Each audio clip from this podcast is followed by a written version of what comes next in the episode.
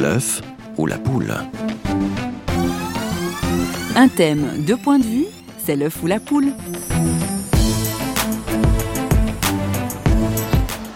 Papou, qu'est-ce que vous voulez? Que les hommes cessent enfin de se battre. Que tu puisses me faire croire que jamais plus ils ne s'entre-déchireront. Votre jeûne a été une arme. Hein? Ces derniers jours, l'esprit du peuple a commencé à se tourner vers vous et à se détourner des atrocités.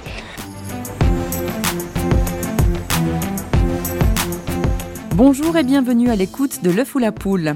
La violence, les armes, la guerre n'ont jamais mené à rien. Mais la non-violence est-elle pour autant efficace? Et quelle en est l'application concrète dans un quotidien fait de conflits? Notre invité, Frédéric de Coninck, s'est focalisé sur une fameuse parole de Jésus transmise à l'occasion de son sermon sur la montagne. C'est une parole de Jésus qu'on cite souvent quand on pense à la non-violence. Si on te frappe sur la joue, tends l'autre. Du coup, euh, beaucoup de gens euh, trouvent ça très exigeant et puis au fond un petit peu passif. Et je pense que ça donne une mauvaise coloration à l'idée de non-violence parce que précisément, pour moi, la non-violence c'est une pratique de confrontation et même on pourrait dire que tendre l'autre joue est en tant que tel quelque chose d'actif. Il faut le voir en tout cas comme quelque chose d'actif, c'est-à-dire une, une réponse active à un geste d'agression. Refusez toute vengeance. À quoi bon poursuivre davantage cette tuerie? Je vous demande d'avoir le courage de faire ce que vous savez être juste. Je vous en conjure. Il faut nous embrasser comme des frères. Si quelqu'un te frappe sur une joue, présente-lui aussi l'autre. Frédéric de Coninck est sociologue et bibliste. Il nous donne au micro de François Sergi les clés concrètes d'une attitude non violente. Ses propos seront tempérés par ceux de notre deuxième contributeur, le théologien Henri Blocher, auteur de nombreux livres dont Le mal et la croix aux éditions Excelsis. Retrouvons pour commencer Frédéric de Coninck et la réflexion pourra se poursuivre par la lecture de son ouvrage publié aux éditions Farel, Tendre l'autre joue une question qu'on est amené à se poser quasiment chaque jour, non? Risquer l'escalade de la violence ou tendre l'autre joue Que faire?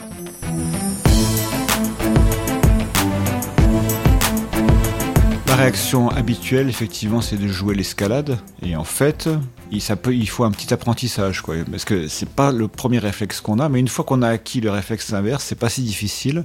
C'est de se dire quand quelqu'un monte en agressivité, nous-mêmes, il faut qu'on descende. Mais descendre, ça ne veut pas dire s'écraser. Il faut rester dans la confrontation, mais en baissant son niveau d'agressivité.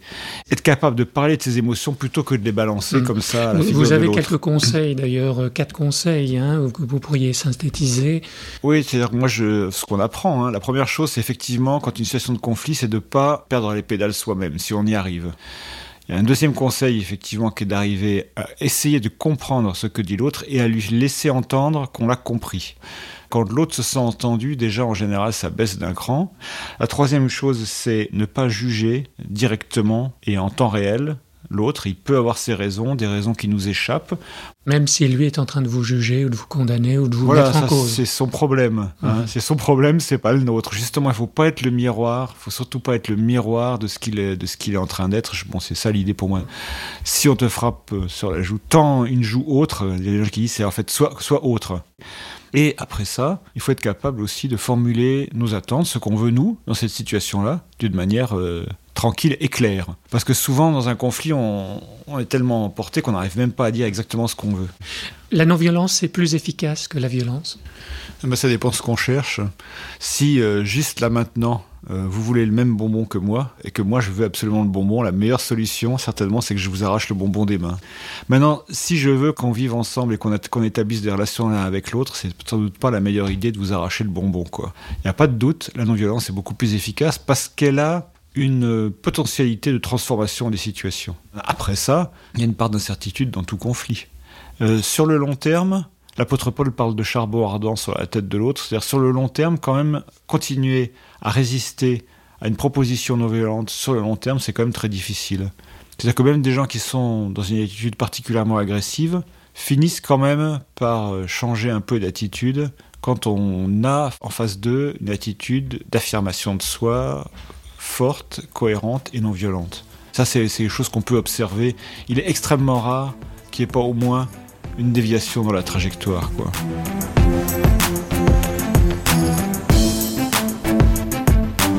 ça qui est quand même, quand on y pense, assez incroyable, c'est que les chrétiens auraient dû être non-violents depuis très longtemps.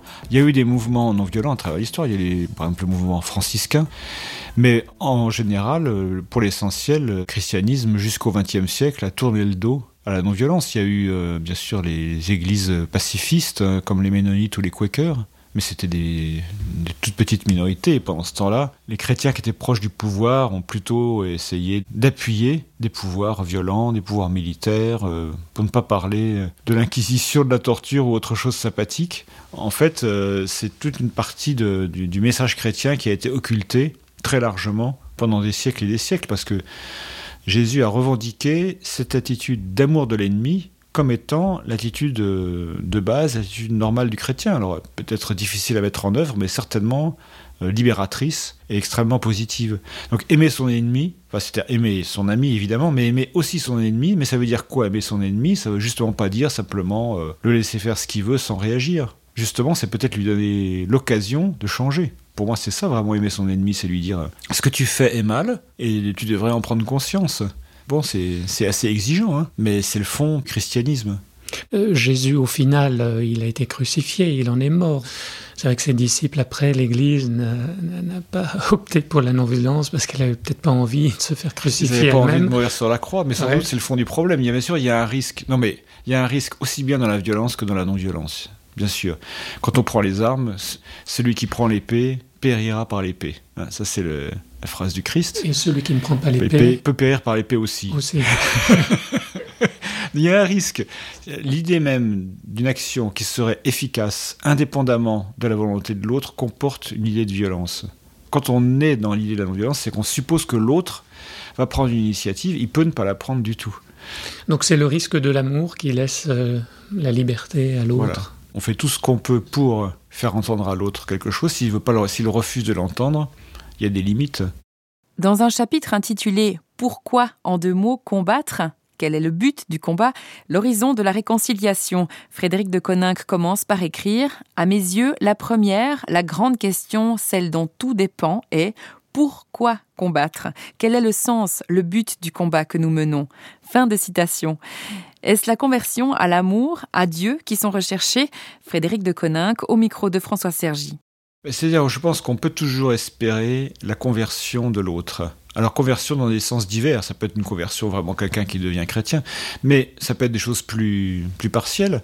Et ça, c'était bien l'idée de, Luther King ou, de Gandhi qui n'aurait pas employé le mot de conversion, c'est que celui qui est violent peut changer. C'est en ça que c'est un message d'espérance. Tendre l'autre joue, point d'interrogation. En, un mot, ce serait quoi alors cette... Euh, oui, tendre l'autre joue, mais peut-être, moi je pense que c'est pas forcément la formulation la plus claire. Moi je pense que c'est l'idée, c'est plutôt aime ton ennemi. Aime ton ennemi, on voit bien que c'est une démarche active, c'est une démarche où aimer l'ennemi, c'est aussi espérer qu'il puisse changer. Espérer qu'il puisse connaître la même libération que celle qu'on a connue. Partant de là, on a en fait euh, le point de départ, le vrai point de départ de la non-violence chrétienne. Et ton ennemi, ça peut être le voisin, celui, mon collègue de travail. Euh, c'est toute personne qui a des intérêts opposés aux miens à un moment donné. Alors effectivement. moi-même, je suis l'ennemi de. Oui, bien entendu. Bah, structurellement, c'est-à-dire en fait, euh, une personne qui est en face de moi, il se trouve qu'on a des intérêts opposés, en tout cas euh, provisoirement. Donc aime ton ennemi, il faut déjà aussi s'aimer soi-même euh, euh Oui, ah bah, c'est-à-dire effectivement, si on est... Ça c'est vrai que toute situation de conflit nous renvoie aussi à nos conflits intérieurs. Et bien sûr, on peut être submergé à certains moments par nos conflits intérieurs au point de... Projette souvent. De projeter sur la situation actuelle des choses qui n'ont rien à voir. Ça, c'est aussi, bien sûr, ça, ça suppose un travail intérieur. Il faut se souvenir des situations de conflit qu'on a vécues, comment on les a vécues, qu'est-ce qu'on en a pensé, qu'est-ce qui en est sorti, pourquoi est-ce qu'on a réagi comme ça. Il y a tout un travail sur soi à faire, en fait. Bien sûr. Vous-même, vous sentez plus apaisé que euh, le Frédéric de Coninck de, il y a 20 ans Oui, tout à fait, tout à fait, sans ombre d'un doute. Je suis beaucoup plus euh, au clair sur mes propres réactions et apaisé et donc capable d'assumer ces, réactions, effectivement, y compris dans les situations tendues, avec toujours euh, certaines limites. Il hein, faudra interviewer ma femme pour savoir ce qu'elle en pense. Mais Merci Frédéric Deconner. Ok. Au triste carnaval, grimace sentimentale, on garde le moral, hélas, par le reflet.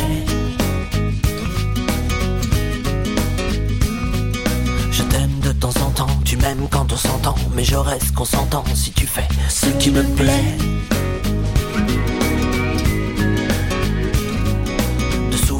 En rire, en soupir de désir et presque s'étourdir, à en perdre la fête.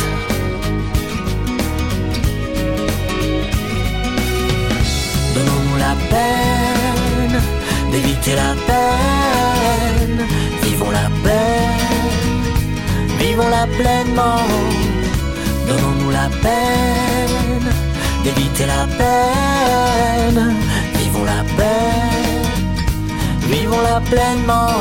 Amour que l'on dévale à deux sur un cheval, une chance que l'on s'évade à.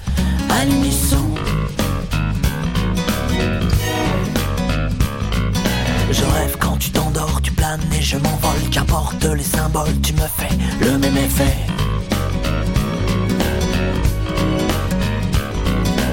Succès en erreur, nos secrets de bonheur, on prend de la hauteur ensemble. Atterrissons.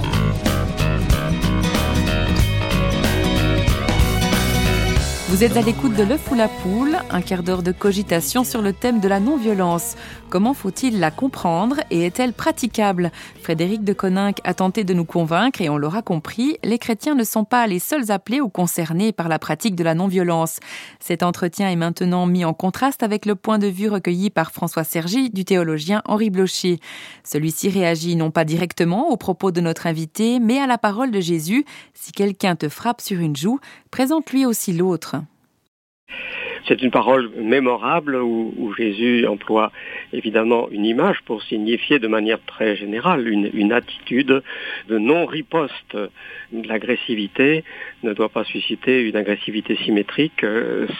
C'est cette rupture du cycle infernal de l'attaque et de la contre-attaque que Jésus met en cause.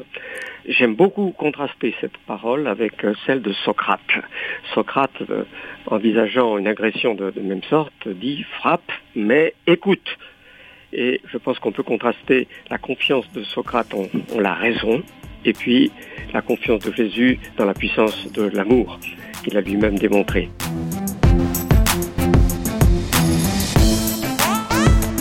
Mais le, problème, et c'est celui de l'application, bien sûr, non seulement il faut recevoir de Dieu la force d'aimer, de ne pas réagir comme réagissent spontanément les humains, mais il faut aussi comprendre quel est le contexte de cette exhortation. C'est dans le serment sur la montagne que Jésus prononce ces choses, or c'est la description du royaume de Dieu, qui est une œuvre de Dieu, donc Jésus annonce la proximité. Son message, c'est le royaume de Dieu est proche. C'est un nouveau régime. Jésus n'est pas en train de proposer une législation pour euh, ce monde présent avec euh, ses structures, ses institutions. Jésus annonce la nouveauté de ce que Dieu va créer. Mais cette parole, elle est pour ici et maintenant quand même. Alors elle est aussi pour ici et maintenant, mais il faut bien voir dans quelles conditions. Il faut l'interpréter à la lumière de tout le reste. Jésus annonce le royaume qui est présent par l'Esprit Saint, dans l'Esprit Saint. C'est dans la mesure où le royaume de Dieu est présent que des comportements tels que Jésus décrit seront effectivement possibles. Et j'espère bien qu'on on les voit dans la vie des chrétiens, mais ce n'est pas une loi pour la société. Voyez Donc là, on peut discerner peut-être une divergence par rapport à la position des églises ménonites ou non violentes, c'est ça? Oui, oui, hein? il y a, il applique elle une, pour la société? différence d'appréciation, d'interprétation surtout du serment sur la montagne, de, de sa portée Mhm. aujourd'hui. Euh, là, je pense qu'en effet, vous, vous, mettez le doigt sur une différence historique euh, qui persiste aujourd'hui. -hmm. Henri Blochet, merci beaucoup. Merci.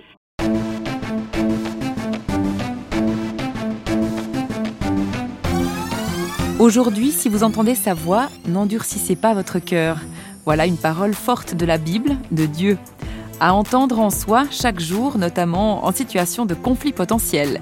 Comment vais-je réagir? Vais-je, comme un disciple du Christ, répondre à la violence par l'amour? On ne pourra changer la société sans un changement intérieur profond, sans l'accueil de ce que la Bible appelle le royaume de Dieu. Nous remercions nos deux intervenants. Au revoir et à bientôt dans Le Fou la Poule, une émission signée Radio Réveil.